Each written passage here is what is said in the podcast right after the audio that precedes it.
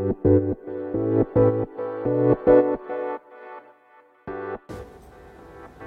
んばんは瀬戸です、えー、今日は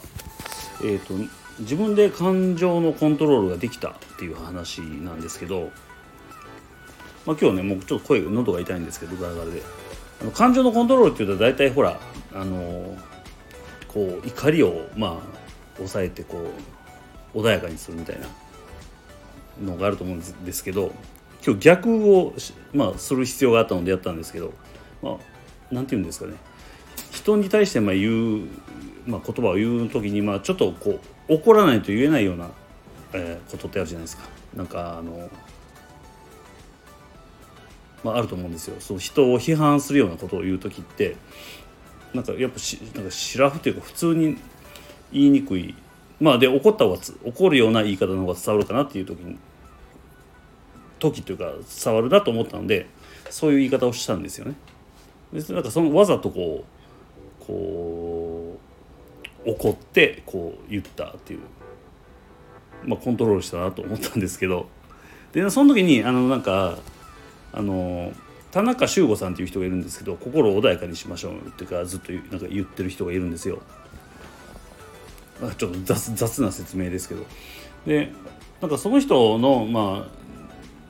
にすごいまあ今なんていうかな。その人の発言に倣っていろいろなんていう日々考えたりもしたしたりしてるんですけどその心を穏やかにするにはその心の粒子を細かくしましょうっていうのを言ってはって。でまあで今日その逆をしたんですよね。だから粒子が荒くなってるのをね感じれたんですよね。粒子荒みたいなのを感じれてなんかそういうでまあなんで頭にこう血が上ってこ